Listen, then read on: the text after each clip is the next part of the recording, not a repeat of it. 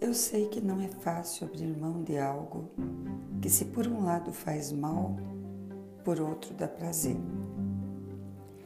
Ainda mais quando já está incorporado na nossa rotina. Mas não é impossível. Acredito que a primeira pergunta que você deve se fazer é: Eu quero abandonar o que está me fazendo mal? Se existe vontade de parar, já é o primeiro grande passo. Encontre ou desenvolva uma crença forte para mudar o piloto automático. Acredite, você é capaz. Se sente que seus hábitos não estão te fazendo bem, tome uma decisão definitiva de mudar. Assuma um compromisso consigo mesmo.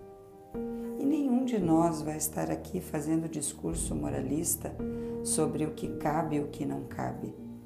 A grande questão é o seu bem-estar. Nós sabemos aquilo que não faz bem para nós. As nossas compulsões ou os nossos desejos ou aquilo que sabemos que não é correto.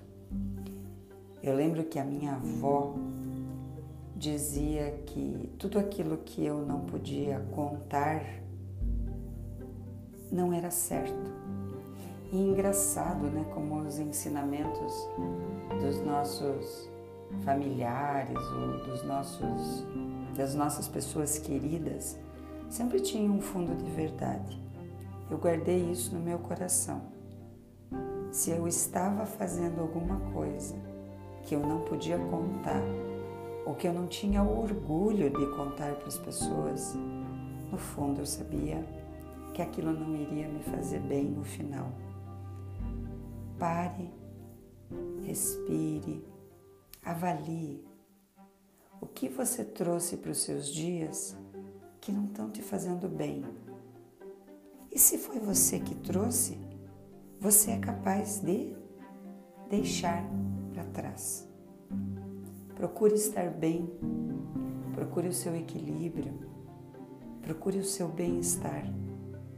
A pessoa mais interessada em estar bem tem que ser você mesmo. Deixe para trás tudo aquilo que não tem te feito bem.